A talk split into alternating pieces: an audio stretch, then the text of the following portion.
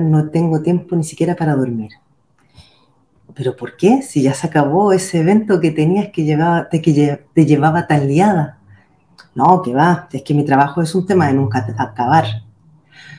Pero me imagino que al menos descansarás los fines de semana y en vacaciones. Oh, ojalá, los fines de semana, luego viene el tema de la casa, la familia, las amigas. Uf. Esto es un caso común y muy conocido de adicción al estrés. ¿Qué quiero decir con esto? O sea, son personas que viven constantemente como arriba de la ola. ¿ya? Es el, que muchas veces se conoce como el, la persona adicta al trabajo, eh, adicta a estar siempre haciendo cosas, ¿vale? Entonces, una de las cosas que nosotros hasta ahora no hemos identificado y no hemos reconocido son estas adicciones emocionales. ¿Por qué? Porque hasta, hasta más o menos hasta muy recientemente se hablaba de adicción al, básicamente al alcohol, a las drogas, al sexo. Eh, algunos ya hablaban de la adicción al trabajo también, adicción al juego, a las apuestas. Más recientemente se ha empezado a hablar de las adicciones a las tecnologías y a las redes sociales pero de adicciones emocionales todavía no se habla mucho. Y es algo muy serio porque la verdad es que las adicciones emocionales son mucho más eh, abundantes y masivas de lo que nos podemos imaginar. Entonces, por ejemplo, em, ¿cuáles son características eh, típicas o cómo nosotros podemos identificar cuando estamos en una situación de adicción emocional? Por ejemplo, eh, cuando se nos repiten constantemente situaciones, sensaciones o vivencias, ¿ya? O pensamientos. Entonces, por ejemplo, yo os voy a nombrar una cantidad de emociones que son muy comúnmente, em, generan adicciones. Por ejemplo, bueno, el estrés, el miedo, el odio, ansiedad, inseguridad, depresión, angustia, culpabilidad, victimismo, soledad, vergüenza, preocupación, abandono, carencia, sufrimiento, frustración, tristeza, envidia, ira, resentimiento, maltrato, humillación. O sea, todo esto que yo acabo de nombrar, que son sentimientos, pueden hacer que una persona se vuelva adicta a ellos. ¿ya? Entonces, ¿Y por qué hablamos de adicción emocional en estos casos y no, por ejemplo, con cuando sentimos alegría o, algo nos pone contentos o calma? Porque estas otras que acabo de nombrar anteriormente, lo que hacen es que, un poco como decía al principio, nos mantienen como arriba de la ola, ¿ya? Nos mantienen en una constante situación como lo que se llama, em, que, ahora se empieza a utilizar mucho un concepto de, la psicología, que es el estar en modo huida o ataque. ¿Por qué? Porque cuando nosotros estamos en modo huida o ataque, es que estamos con todos nuestros sentidos activados y tenemos o la adrenalina muy elevada y la continua, eh, cuando nosotros estamos continuamente con la adrenalina muy elevada, lo que ocurre es que se empieza a liberar cortisol en nuestro organismo, ¿vale? Entonces, es esta combinación de adrenalina y de cortisol lo que hace que se vuelva adictiva esa emoción o ese sentimiento. Una, una cosa que nosotros muchas veces nos cuesta identificar en nosotros mismos cuando tenemos adicciones es porque nos, se nos hace muy natural o se nos hace muy familiar el que, por ejemplo, continuamente nos estemos discutiendo o con, la, con alguien de nuestra familia o en el trabajo o con amigas o también eh, el estar siempre preocupados de que le pase algo, por ejemplo, yo soy madre, entonces si yo estoy siempre preocupada de que a mi hijo le pase algo eh, o estoy siempre pendiente de, de, mis padres o de mi pareja o de, de quien sea, ¿ya? Todo esto genera adicciones emocionales. ¿Cuál es el problema con esto? es que cuando nosotros estamos en, una, en un estado de adicción emocional, estamos todo el tiempo viviendo hacia afuera. ¿Qué quiero decir con viviendo hacia afuera? que una de las características eh, importantes de las adicciones emocionales es que a nosotros nos preocupa mucho lo que los otros digan, lo que los otros piensen, lo que los otros hagan, y estamos todo el tiempo mirando a los otros para ver cómo, cómo reaccionan, cómo se comportan frente a nuestras acciones y comportamientos. Entonces, el, bueno, esto queda muy claro de que las adicciones emocionales están directamente relacionadas con la dependencia emocional. ¿ya? O sea, yo cuando tengo una situación de dependencia emocional voy a tener este mismo tipo de comportamiento, que voy a estar siempre pendiente del otro o de los otros, porque de eso va la dependencia emocional, que yo dependo del estado emocional del otro. Entonces, con las adicciones emocionales vamos en la misma línea. Por ejemplo, eh, no, no, no, no te ha pasado nunca eh, que tú, por ejemplo, eh, tengas, siempre estás como preocupada por algo o siempre estás como pendiente de lo que los otros dicen o opinan de ti o todo el tiempo eh, estás como sufriendo por lo que le pasa algo a otros, ¿ya? por lo que sea que le pase a otros. Esto, cuando nosotros lo hacemos y se, y se nos va perpetuando en nuestra vida, es un estado de adicción emocional.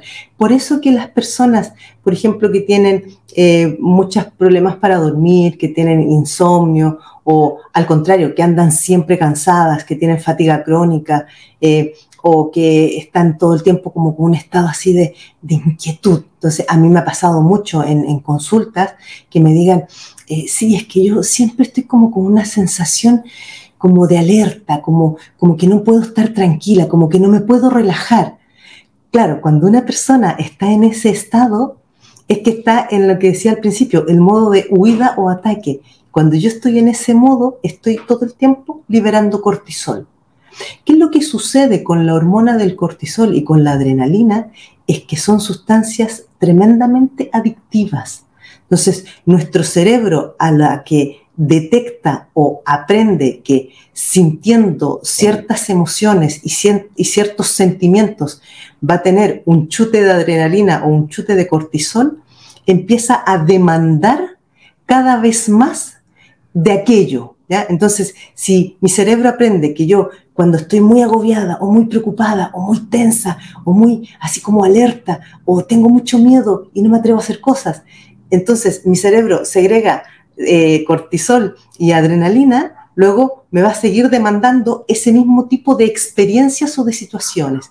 Por ejemplo, un caso típico lo podemos encontrar en las personas que son adictas como al conflicto. Yo, yo siempre, yo esto lo he identificado en muchísimas personas que son adictas al conflicto.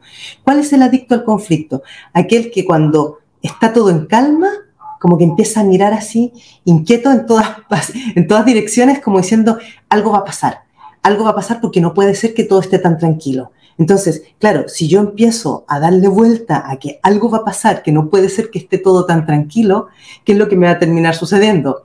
Que algo me va a pasar, pero me va a pasar no porque venga desde afuera, sino que en el fondo soy yo la que está generando o provocando de alguna manera que algo pase.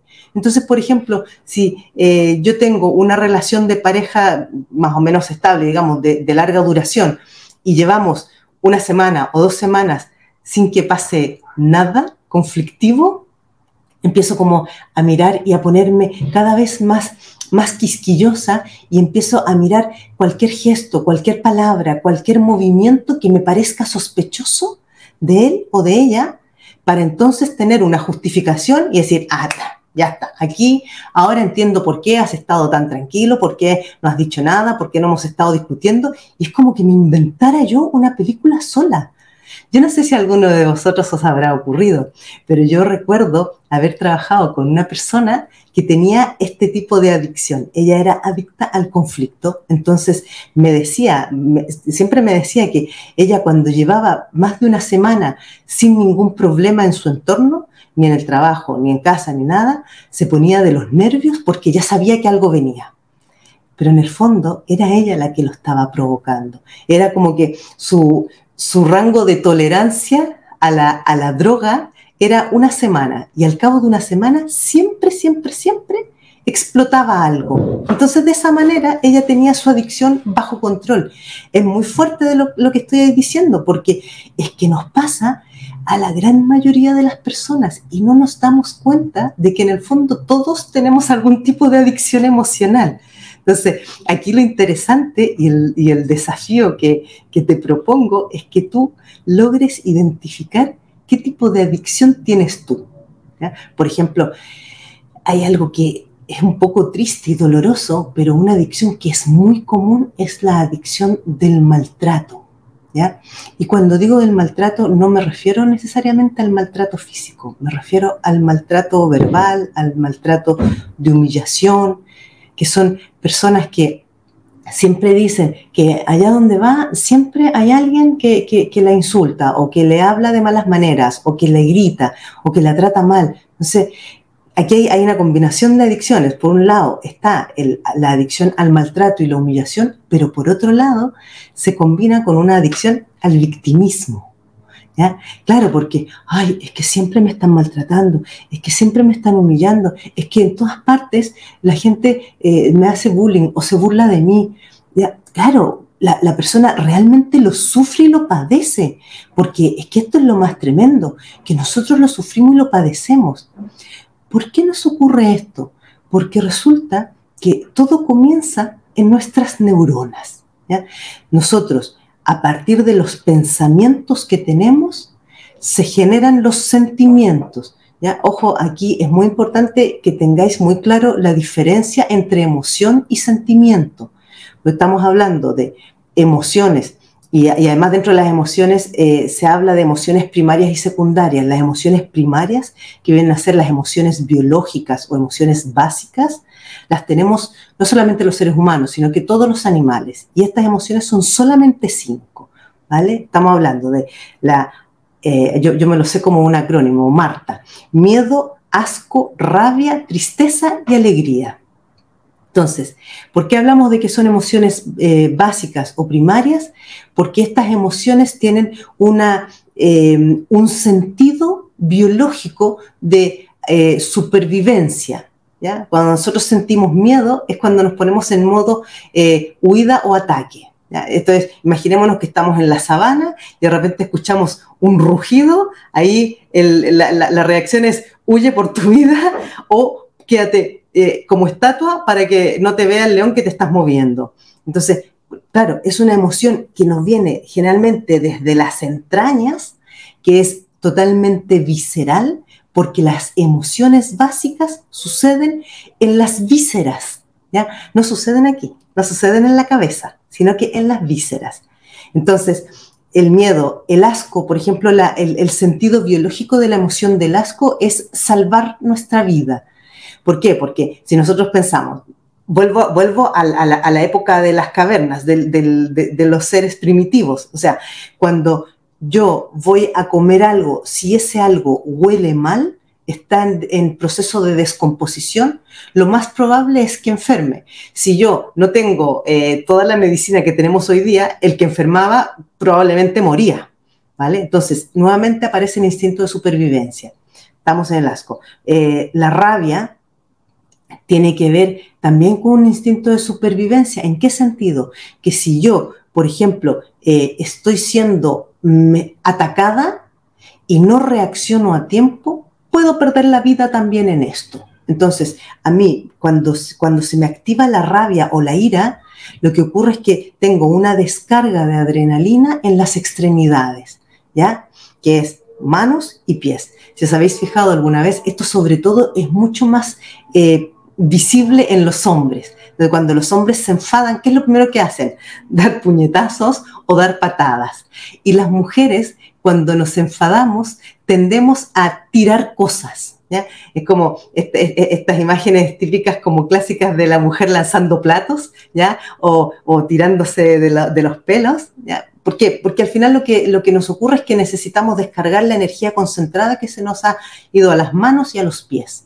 Entonces, bueno, me, voy, me estoy yendo mucho por, por otro lado y, se, y me voy del, del, tema, que a mí me apasiona todo este tema de las emociones.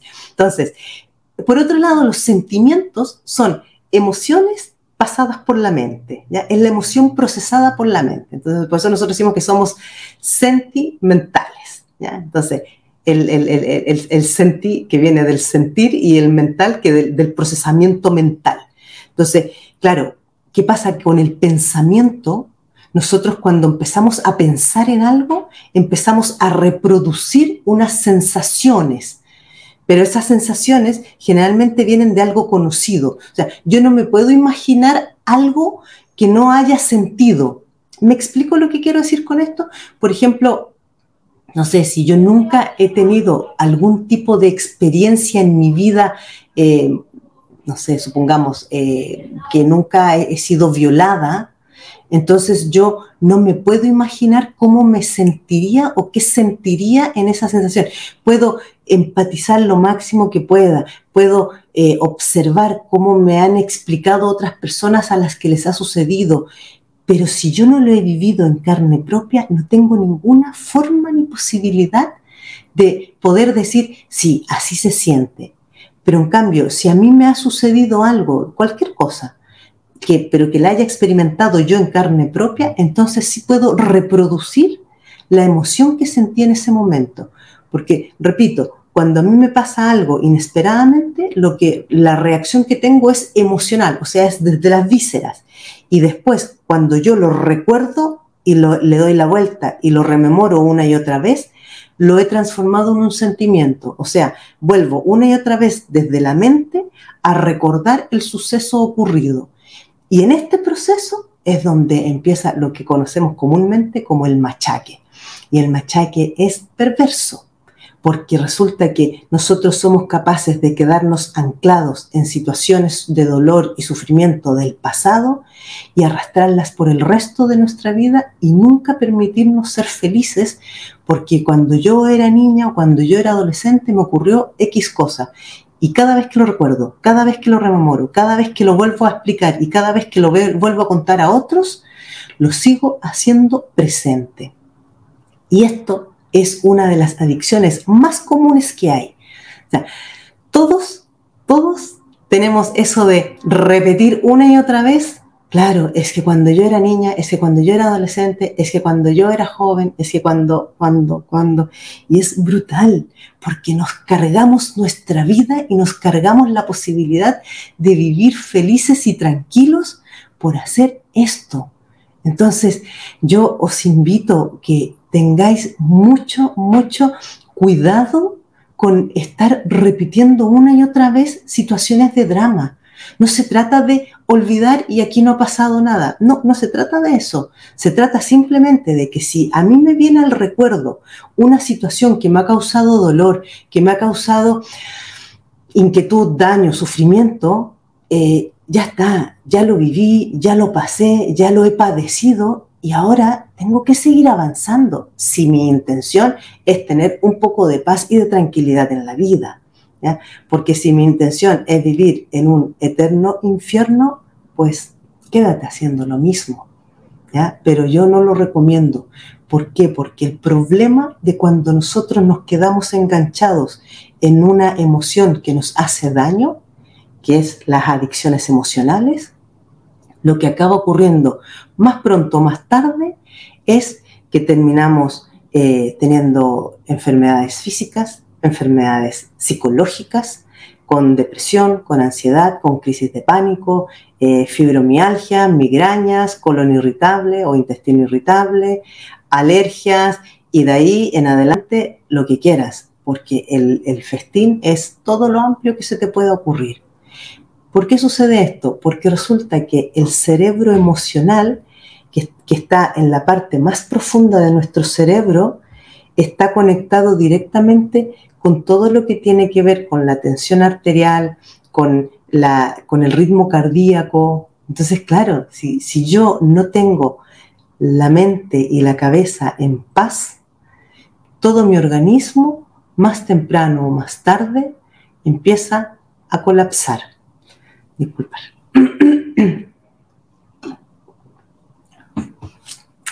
Por eso que es tan importante que nosotros empecemos por sanar nuestros pensamientos. Esto tiene que ver un poco con, la, con el programa de la semana pasada, no, no, el de la antepasada.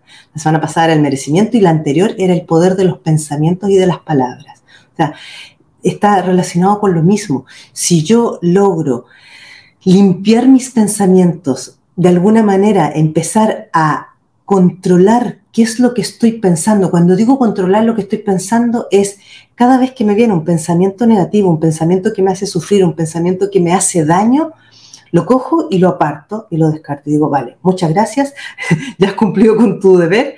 Ahora instalo un pensamiento agradable, cuando digo un pensamiento agradable, y, estoy teniendo mucho cuidado de no decir un pensamiento positivo porque como que se ha manoseado mucho este concepto del pensar en positivo.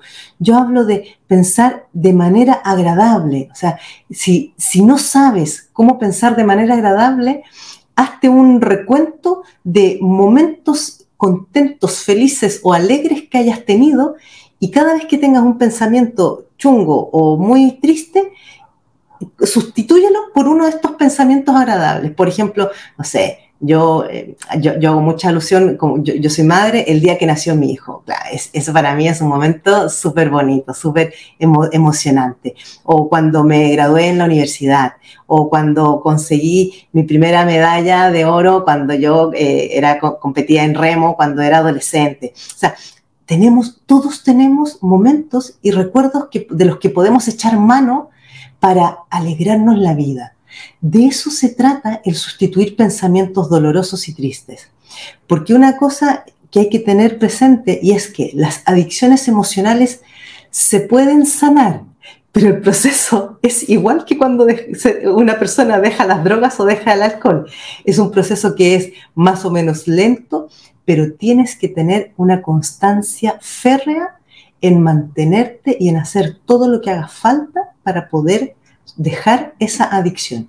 ¿Y cómo se hace esto? Tomando conciencia, primero que todo, de cuáles son tus adicciones emocionales. O sea, ¿y cómo puedes saber cuáles son tus adicciones emocionales? Observa qué se te repite cada día. Porque ahí donde tienes un patrón repetitivo, hay una adicción emocional. Esto es así, tal cual. Y aquí me refiero con un patrón repetitivo.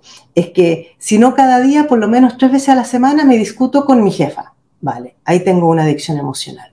Eh, cada dos por tres me estoy discutiendo o peleando con alguien de mi familia. Adicción emocional. O me estoy sintiendo víctima de los demás. O me están gritando, o me están insultando, o están pasando de mí. Fíjate, todo esto, todo lo que se me repite, la, la clave es eso, que se me repite con mucha más frecuencia de la que me gustaría. Entonces, eso es una adicción emocional. Entonces, ¿qué es lo que hago yo? Identifico aquello que se me repite y digo, vale, muy bien. ¿Y qué puedo hacer yo para cambiar esto? Porque ahí está la clave, ¿no? ahí está el secreto. ¿Qué puedo hacer yo para cambiar esto? Entonces, por ejemplo, si, espérate, voy a hacer un inciso. Aquí estamos todo el tiempo hablando de que nuestra, toda, toda nuestra, mm, como nuestra existencia está siempre pendiente de un otro o de unos otros. ¿ya? Porque a mí no me pasaría nada de esto si no me relacionara con otras personas, porque las adicciones emocionales siempre están referenciadas en los demás. ¿Ya? No, no, son mías conmigo misma solamente, siempre es en relación a otro. Entonces, por ejemplo, yo eh, para, para, para sufrir la adicción del maltrato necesito que haya otro que me esté maltratando. Entonces, para, para tener el tema del victimismo o de la culpabilidad, siempre tiene que ser en relación con otro. Entonces, cuando yo hago mi, mi, análisis y mi, y mi, reflexión de qué cosas se me están repitiendo constantemente, lo que yo voy a decir es, vale, ¿y entonces qué puedo hacer yo con esto? ¿Qué puedo hacer yo si cada semana eh, o cada día mi jefe me está gritando o me está em, sobrecargando de trabajo o me está eh, haciendo la vida imposible. Entonces, siempre, siempre tenemos opciones. Siempre hay caminos que se pueden tomar. Y aquí el tema es que tú veas qué es lo que tú puedes hacer y qué es lo que tú estás dispuesta a hacer. Esto es el primer paso. Es como cuando el, el drogadicto dice, vale, me voy a internar y sabe que le van a quitar la droga. pero está decidido a hacerlo. En este caso es lo mismo, tienes que estar dispuesta a sacarte la droga, ¿vale? Bueno, como siempre, el tiempo se me pasa volando y se me hace súper corto, pero repetiros a, quien quiera que eh, tenga algún tema que quisiera trabajar, que le gustaría poder eh, sanar algún tipo de situaciones, porque ojo que todas las adicciones emocionales nacen en las heridas emocionales de la infancia, ¿ya? Todo. Todo, todo, lo que nos pasa en la vida tiene su origen en nuestra infancia. Y si tengo heridas emocionales de la infancia que siguen sangrando y que no han sanado, se me van a manifestar en todas mis relaciones y en todas mis experiencias en la vida. Entonces, si quieres trabajarlo, si quieres sanar, si quieres hacer un proceso, yo trabajo como coach emocional, hago sesiones online, me podéis contactar cuando queráis. Toda mi, información está disponible en las redes, me podéis contactar por cualquiera de las redes, ¿ya? Em, bueno, como siempre, el libro que voy a recomendar hoy día, que a mí me encantó, me encantó, es este, se llama Curación Emocional. El autor es David Servan Schreiber. Caramba. David Servan Schreiber. Curación emocional. Es muy interesante. Este hombre es eh, médico y está súper bien eh, trabajado todo el tema de la curación emocional. Entonces él propone siete, siete estrategias o siete métodos para eh, sanar las emociones, pero son estrategias absolutamente eh, sin ningún tipo de, dice aquí, acabar con el estrés, la ansiedad y la depresión sin fármacos ni psicoanálisis. Está buenísimo.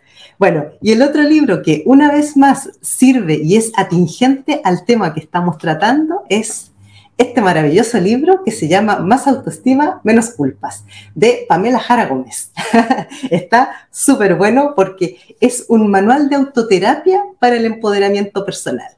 Lo podéis conseguir, ahora está disponible en Amazon para toda la zona euro y la próxima semana ya va a estar disponible en América. En cuanto esté en América disponible en, varias eh, de las eh, páginas web, os voy a compartir los enlaces para que lo podáis comprar en, en Latinoamérica. Em, bueno, y el cuento. Esta es la otra parte que a mí me encanta de este programa. El cuento del día de hoy es de este libro que se llama Cuentos de Sabiduría para Almas Inquietas. Eh, el autor es Salvador A. Carrión. Está buenísimo. Yo he leído varios cuentos de aquí, me gusta mucho. Entonces el cuento se llama El amor y la pasión. Había una vez una princesa que estaba locamente enamorada de un capitán de su guardia real y aunque solo tenía 17 años de edad, no tenía ningún otro deseo que casarse con él, aún a costa de, que, de lo que perdiera. Su padre, que tenía fama de sabio, no cesaba de decirle, no estás preparada para recorrer el camino del amor. El amor es renuncia y así como regala, crucifica. Todavía eres muy joven y a veces caprichosa. Si buscas en el amor solo la paz y el placer, no es este el momento de casarte. Pero padre, sería tan feliz junto a él que no me separaría un solo instante de su lado. Compartiríamos hasta el más oculto de nuestros sueños, dijo la princesa. Entonces el rey reflexionando se dijo, las prohibiciones hacen crecer el deseo, y si le prohíbo que se encuentre con su amado, su deseo por él crecerá desesperadamente. Además, los sabios de mi reino dicen, cuando el amor os llegue, seguidlo, aunque sus senderos sean arduos y penosos. Así que habló del siguiente modo. Hija mía, voy a someter a prueba tu amor por ese joven. Vas a ser encerrada con él 40 días y 40 noches en una celda. Si al final sigues queriéndote casar, es que estás preparada y tendrás mi consentimiento. La princesa, loca de alegría, le dio un abrazo a su padre y aceptó encantada someterse a la prueba. Todo marchó perfectamente los primeros días. Pero tras la excitación y la euforia de los inicios, no tardó en presentarse la rutina y el aburrimiento.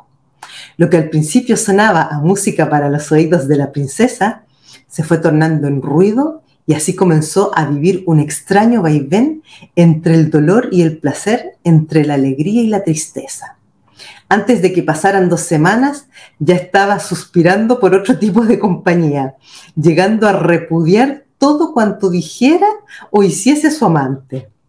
A las tres semanas estaba tan harta de aquel hombre que se puso a chillar y a aporrear la puerta de la celda. Cuando al fin logró salir, se echó en brazos de su padre, agradecida de que le hubiera liberado de aquel ser al que había llegado a aborrecer. Al poco tiempo, cuando la princesa recobró la serenidad perdida, le dijo a su padre, Padre, háblame del matrimonio. Y su padre, el rey, le dijo, Escucha lo que dicen los poetas de nuestro reino. Dejad que en vuestra unión crezcan los espacios. Amaos el uno al otro, mas no hagáis del amor una prisión Llenaos mutuamente las copas, pero no bebáis de la misma. Compartid vuestro pan, mas no comáis del mismo trozo. Y permaneced juntos, mas no demasiado juntos. Pues ni el roble ni el ciprés crecen uno a la sombra del otro.